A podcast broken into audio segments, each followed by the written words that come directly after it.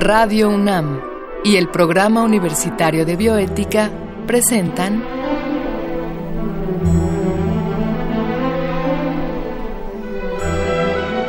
El Árbol de las Ideas.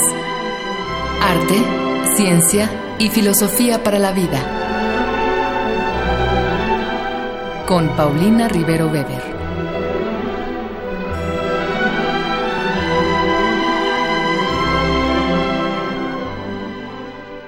Buenas tardes a todos los radioescuchas. Yo soy Paulina Rivero Weber, directora del Programa Universitario de Bioética, y nos da mucho gusto que nos acompañen en esta emisión de El Árbol de las Ideas.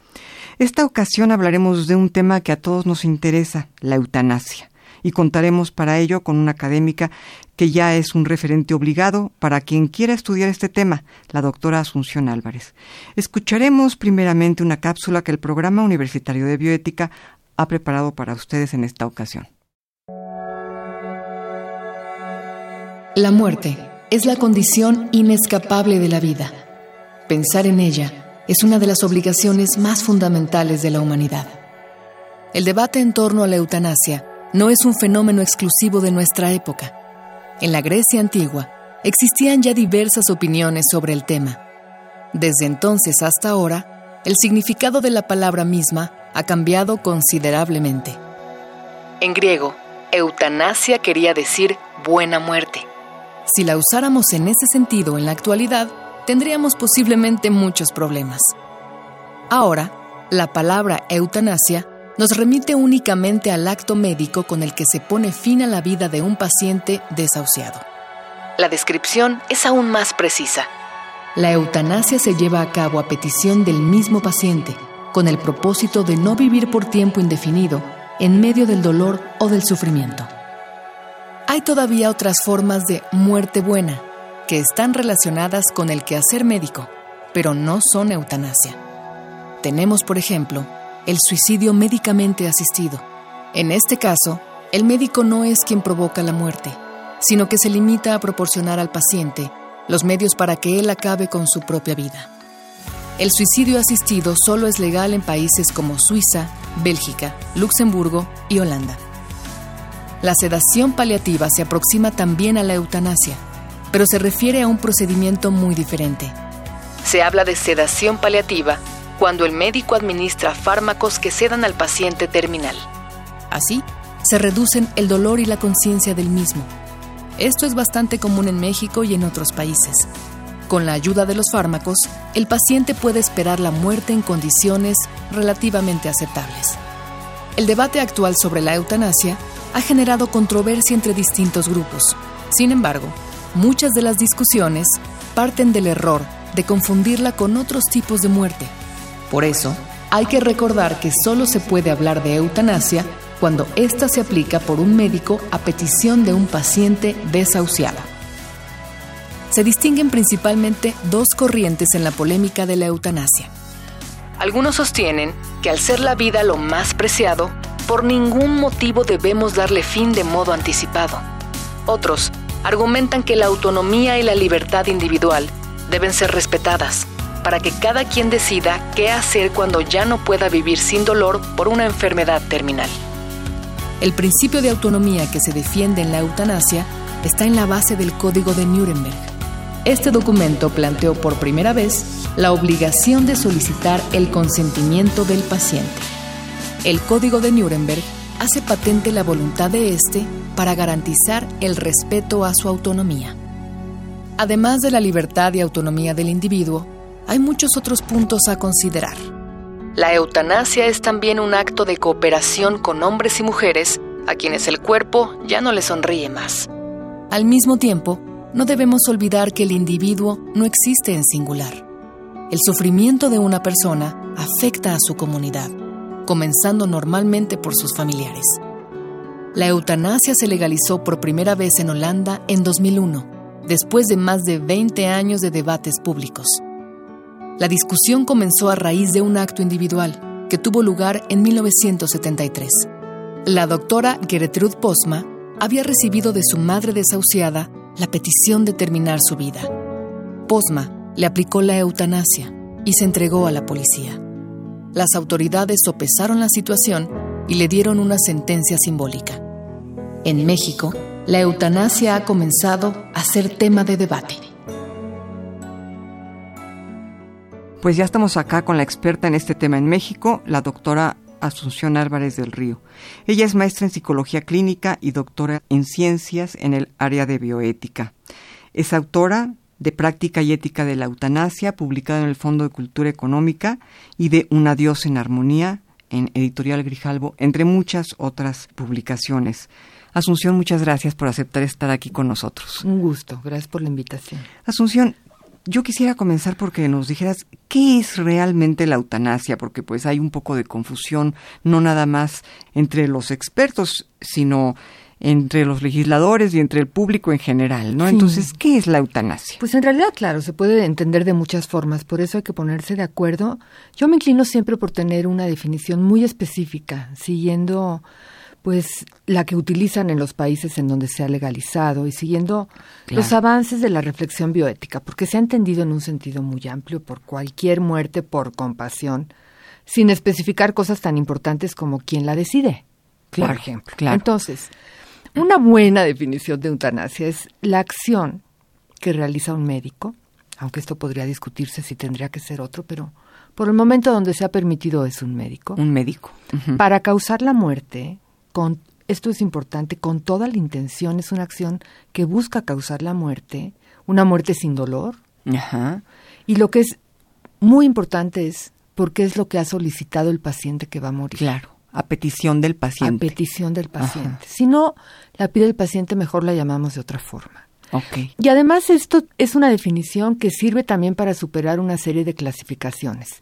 Eutanasia activa, eutanasia pasiva, voluntaria, no voluntaria, directa, indirecta. La eutanasia es activa, es una acción que con toda intención busca la muerte, o sea, es directa y es voluntaria. ¿no? Entonces ya no hay que estar aclarando, así es si no hace falta adjetivar, digamos. Si, no es voluntaria, si no es directa y activa, no es eutanasia. ¿no? Ahora, eh, para nuestro público, ¿podrías aclararnos un poco exactamente lo que implica que sea directa, activa y voluntaria? Sí. Tenemos que ponernos en el escenario de una persona, un paciente, porque es una, es, esto también es muy importante aclararlo. Esta decisión, esta acción, se realiza en el contexto de la atención médica al final de la vida. Claro. No es algo que pide cualquier persona porque está sufriendo en la vida y ya no quiere vivir. Esto quiere decir que estamos con un paciente que primero se le trató de curar, luego se le trató de aliviar y que no hay tratamientos que retirar. Ok. Porque por eso la eutanasia si hubiera tratamientos que retirar, a lo mejor así se resuelve la situación de sufrimiento de un paciente que ya no quiere vivir. Ah, ok, que no hay, que no hay, eh, digamos, oxígeno que retirar, que no hay aparatos que retirar. O tratamientos que, ofrecerle, ¿no? Ok, eh, esto tiene que ver con lo activo, porque se tiene la idea que cuando solo se retira es pasivo, lo cual también es engañoso, porque retirar un tratamiento puede implicar toda una acción. Pero cuando se hablaba de eutanasia pasiva, se refería a cuando hay algo que se deja de dar o algo que se quita para distinguirlo de la eutanasia como la estamos definiendo, en donde hay que dar algo. ¿Qué? Medicamentos. Medicamentos que causan una muerte sin dolor, claro. segura, inmediata, además. Y a petición del paciente. A petición. Eso es lo voluntario. Claro. Lo voluntario está ahí. Lo directo es que no es como consecuencia se puede adelantar la muerte, quizá no se busca adelantar la muerte, por eso es directa, y es activa porque se da algo. Sí, me parece muy importante esto porque fíjate que recientemente al dar una plática en una universidad eh, privada a, chicos de medicina eh, sobre cuestiones de bioética en general, al final se acercaron muchos a preguntar concretamente la eutanasia y sus propios profesores, eh, cuando empezaron a escuchar mis respuestas, les decían a los chicos, a ver, a ver, eso de la eutanasia no te incumbe a ti, tú eres médico y tú no te vas a echar un paciente, así se lo decían literalmente, ¿no? Entonces, bueno, yo de inmediato dije, a ver, a ver, no, no es que se vayan a echar un paciente, la eutanasia no tiene que ver con que yo mate a alguien sin que ese alguien haya estado desahuciado y lo haya pedido. Claro. ¿No? Entonces creo que sí es importante esto que acotas, sí. ¿no? ¿Por qué lo pide un paciente? Porque está sufriendo por lo que le está pasando y no hay otra forma de aliviar el sufrimiento. No hay los cuidados paliativos no están resolviendo esa situación de sufrimiento o de indignidad y no hay tratamientos que dejar de dar. Entonces el paciente lo que espera de su médico es que le pueda ayudar hasta el grado de darle algo para morir bien, porque lo que hay que entender en la eutanasia es que uno puede decir, bueno, es la decisión del paciente. Y el paciente por sí solo no se puede dar esa muerte buena, sin dolor, segura. Está muy limitado para conseguir eso. Por eso pide ayuda. ¿A quién? A su médico. Es el que mejor puede darles ayuda. Claro. Claro, y no es, digamos, una decisión del médico, sino nuevamente del paciente. El paciente la pide. La pide. El médico decide con él si está de acuerdo en dársela. Ok. Yo creo que podemos irnos a una cápsula y regresamos con ustedes.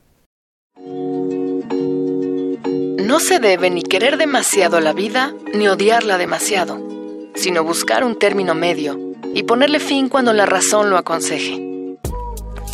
Eran las palabras del filósofo romano Séneca. Para él, la eutanasia no implicaba huir de la vida, sino saber dejarla. Él mismo dijo también que es preferible quitarse la vida a vivir una vida sin sentido y con sufrimiento. En consecuencia, cuando en Roma triunfó su enemigo, sabiendo que ya no podría esperar más que tortura sin piedad, Séneca optó por quitarse la vida. A su parecer, era preferible morir antes que pasar por ese dolor, pues podía así al menos darse una muerte buena. Cuando Paulina, su mujer, decidió seguir su ejemplo para evitar los mismos males, Séneca expresó, Yo te había sugerido la resignación ante la vida. Tú prefieres el honor de morir. No me opondré a tal ejemplo. Sea igual entre nosotros la constancia en un fin tan generoso, pero en él tú consigues la mayor gloria. Para Séneca, la mayor gloria fue elegir libremente cómo y cuándo morir. En su opinión, todo individuo, estuviera enfermo o no, debería tener derecho a elegir la eutanasia. Esta era vista como una decisión y acción individual digna de alabarse en aquella época. En palabras del emperador romano Marco Aurelio, una de las funciones más nobles de la razón consiste en saber si es o no tiempo de irse de este mundo. Hay muchas posturas encontradas en torno a la eutanasia. Por ello, seguirá siendo un dilema hasta que la sociedad consiga respetar por igual tanto a quienes deciden tomarla como a quienes deciden no tomarla. Qué, digna es la actitud de Séneca, eh, esto que escuchábamos. Eh, él sin duda extiende el concepto de eutanasia más allá de la enfermedad. Y en ese sentido, Asunción, por eutanasia eh, se entiende exclusivamente la muerte a petición de un enfermo, o podríamos pensar, por ejemplo, eh, el caso de Séneca, él sabía que lo que le quedaba por vivir, pues era ser torturado por el tirano que había ganado este, en ese momento yo sé, pues es diferente el suicidio que la eutanasia, pero de alguna manera podríamos pensar que hay una cierta relación o la eutanasia, te, pregunto, ¿no? O la eutanasia es exclusivamente para el paciente desahuciado. Pues todo esto es como lo queramos definir. Pero lo que sí podemos decir es que en los tiempos modernos, en, la época actual, la eutanasia sí adquirió una connotación como una decisión médica en la atención médica. médica. ¿Qué relación tiene con el suicidio? Pues las dos son una forma de muerte voluntaria, porque en ambos casos la, la muerte, la terminación de la vida la decide la persona que va a morir. Y en ese sentido se parece o tiene algo en común con la eutanasia, que es una muerte voluntaria con ayuda de alguien. ¿No? Y a raíz de una enfermedad incurable. Y... En donde se ha permitido pues sí, los criterios legales para permitirla, porque hay que poner criterios de cuándo se permite, sí es que tiene que haber un sufrimiento causado por una condición médica. Ahora, después en cada país varía lo que podemos llamar la amplitud de los criterios. Por ejemplo, en Holanda y Bélgica podemos decir que los criterios son más amplios y ahí lo que establecen es, tiene que haber un pedido claramente voluntario, o sea, que el paciente sabe lo que pide, pero después el sufrimiento tiene que haber un sufrimiento intolerable causado por una condición médica. Si no hay una condición médica, ¿por qué le piden al médico? Es decir, estamos en el contexto de la atención médica, pero es interesante ver esta diferencia. Lo que se establece es que el sufrimiento sea intolerable. Puede ser físico, puede ser emocional. No establecen límites de tiempo en Holanda ni en Bélgica, cosa que sí pasa, por ejemplo, en Canadá y que claramente pasa en los estados de Estados Unidos que, que permiten no la eutanasia, sino el suicidio médicamente asistido, que es, que es parecido a la eutanasia con la diferencia de que la ayuda que da el médico se limita a dar los medios para que el paciente se pueda suicidar. Entonces, esto sí cambia en cada país, esto es algo que cada país define claro, cómo va a ser su regulación. Claro. Ahora, yo, yo en lo que he leído de tu obra veo que destacas eh, de manera muy importante el principio de libertad y de autonomía como los principios, digamos, eh, filosóficos o los principios vitales, porque pues finalmente no son filosóficos, sino son los principios de vida de la persona que, que pide la eutanasia. ¿Nos podrías hablar sobre esta idea de la libertad y la autonomía? ¿En qué sentido la eutanasia, digamos, implica un respeto a estos principios, no? En que es la decisión de un paciente que, que tiene la libertad, y a mí me gusta pensar que la eutanasia lo que respalda es la posibilidad de ser libres hasta el final y a pesar de las condiciones en que uno pueda estar viviendo, ¿no? La, enfermedad, la vejez, realmente puede eh, obligar a las personas a vivir en situaciones pues de enormes limitaciones y sufrimiento, pero mientras mantenga la capacidad de razonar, uno puede elegir, aunque ya lo último que le quede elegir sea ya no quiero vivir así. Claro. ¿No? Pero la posibilidad de decir soy libre hasta el final, aunque solo sea eso. Claro. Pero hay otro principio que tiene que estar unido, si no no no estamos si no no funciona es el de solidaridad de alguien, del médico. Claro. Porque el paciente puede querer ya no vivir y estar completamente limitado para dejar de vivir. Entonces, si no hay un médico, digo, digamos que estamos de acuerdo en que sean médicos, si no hay un médico que considera que realmente en su caso, como lo dice ese paciente, es un beneficio para él dejar de vivir y se solidariza con eso y lo ayuda, pues no tenemos eutanasia ni suicidio médicamente asistido. Claro. Entonces van los dos.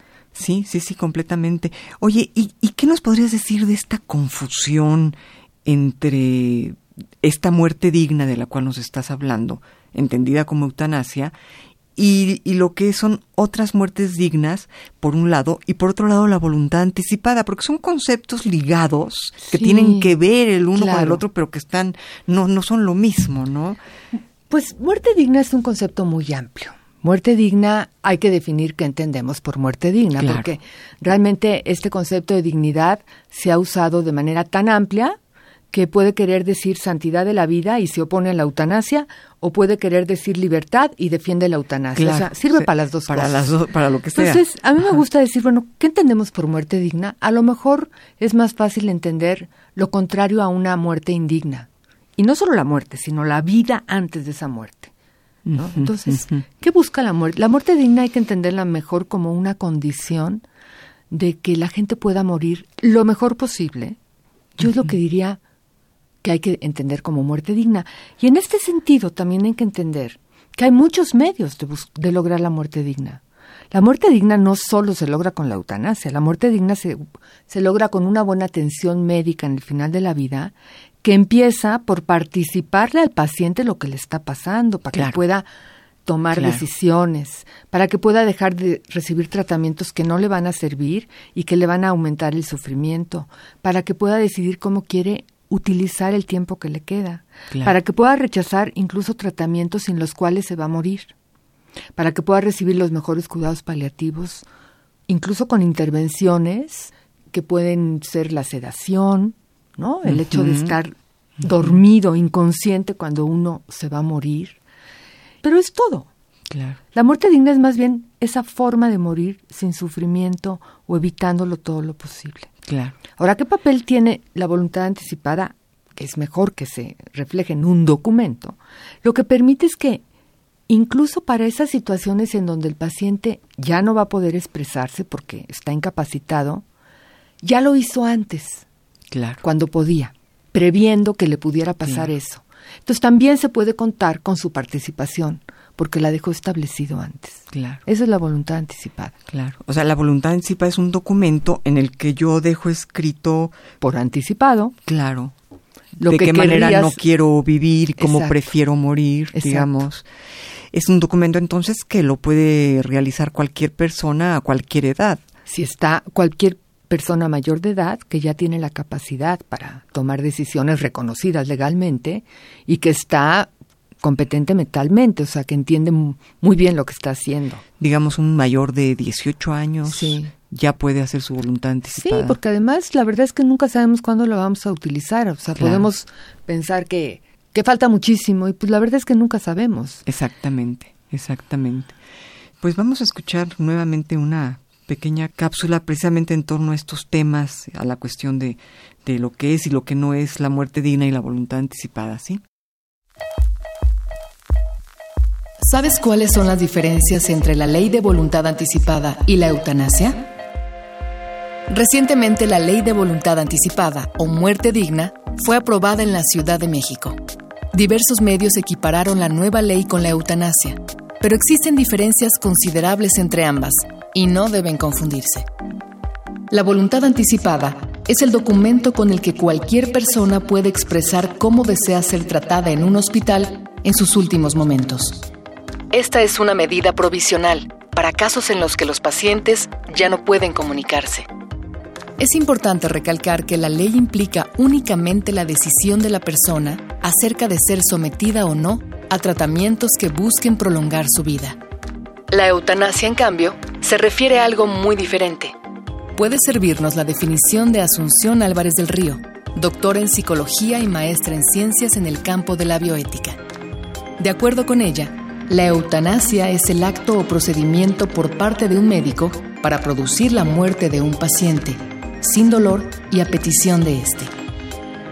La descripción deja en claro que la eutanasia es llevada a cabo por un médico y además supone el término de la vida de manera activa y directa.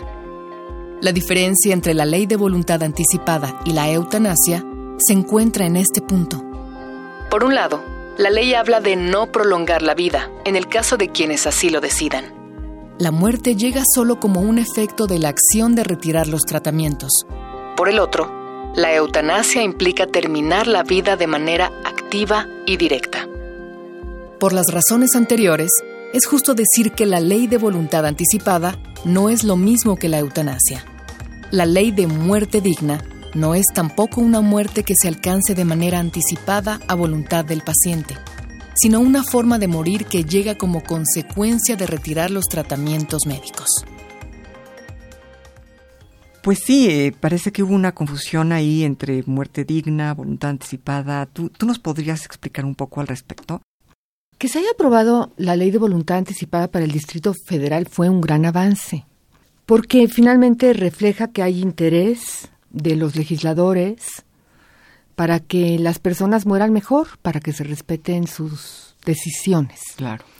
El problema fue que si uno ah, ve ah, lo que apuntaba esta ley en principio y cómo se empezó a usar, es que estaba respaldando la voluntad de las personas para rechazar tratamientos, pero personas que en ese momento lo podían expresar.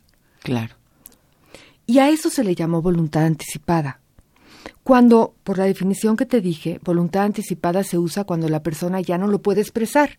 Entonces se recurre a lo que había expresado antes. Claro.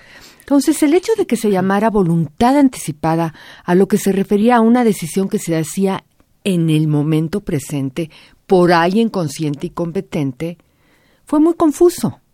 Claro. Porque en realidad la voluntad anticipada es la que yo hago por si acaso se necesita después. Claro. Entonces, a eso se llamó voluntad anticipada por un error de los legisladores. Cuando se dieron cuenta del error, dijeron, bueno, vamos a que la voluntad anticipada sirva para las dos cosas, para que un paciente que está expresando el rechazo a un tratamiento lo haga y también para que las personas puedan hacer por anticipado su voluntad. Mm. Llamar igual a dos cosas diferentes confunde. Y eso ha creado mucha confusión. O sea, ellos pretendieron llamar, llamar voluntad anticipada tanto a la voluntad anticipada como al rechazo al tratamiento. Como rechazo, un tratamiento. Ahora, lo que sí tuvo de avance es que es una ley que da claridad no solo a los pacientes de que pueden rechazar tratamientos, sino a los médicos de que el hecho de no dar tratamientos, aunque como consecuencia sobrevenga la muerte, no es un delito. Es más, es una obligación de respetar la voluntad del paciente. Sí, y es importante que la gente tenga claridad sobre los términos correctos, ¿no? Porque las palabras no son nada más etiquetas, sino se están refiriendo a hechos concretos, sí, ¿no? Sí, sí. Y, y, de no tenerlos claros, pues sí puede... Confunde, paraliza, ya la gente no sabe si está bien usarlos o no, o sea, la claridad es importante. Ahora, ¿tú ves alguna posibilidad de que a través de lograr un poco de más claridad se logre también avanzar en el ámbito de lo que es la eutanasia en México? Bueno, primero yo diría de que todo lo que ya se permite no es una garantía de que se haga, ¿no? Antes de la eutanasia ya hay grandes avances en el sentido de que las personas pueden rechazar tratamientos que prolongan su vida y no quieren que se les prolongue la vida. Y más bien aquí lo que falta es formación y cambiar nuestras actitudes ante la muerte. Un paso más, es decir, no se resuelve así todas las situaciones de sufrimiento y necesitamos contar con todas las opciones al final de la vida y la eutanasia es una más. Entonces, hay que contar con ella también porque no sabemos quién va a ser ese paciente que va a seguir teniendo sufrimiento porque no tiene un tratamiento que le quiten para que se resuelva su situación, sino que necesita una ayuda más. Y contar con todo nos da tranquilidad para vivir y, para confiar en que nuestra muerte va a ser lo mejor posible. Yo creo que eso es muy importante. Sí, con la posibilidad de una muerte buena podemos tener también una vida buena, una vida mejor. Para eso sirve. Claro. Claro. Asunción, pues muchísimas gracias por haber aceptado esta invitación. No, podríamos seguir hablando de esto y espero que sigamos hablando de esto en otros programas, porque sí hay muchas, muchas más cosas que decir. Yo los espero a que nos acompañen en nuestra próxima emisión, en donde contaremos con la presencia del doctor José Luis Díaz para hablar de un tema muy interesante, neurociencia. Queremos agradecer a nuestro productor, Marco Lubián, en controles técnicos a Susana Trejo, con la voz de Gisela Ramírez y un guion de Tania Hernández, Andrea Romaní, Janik Rojas y Andrea González. Yo soy Paulina Rivero Weber y a nombre del Programa Universitario de Bioética, muchas gracias. Radio UNAM y el Programa Universitario de Bioética presentaron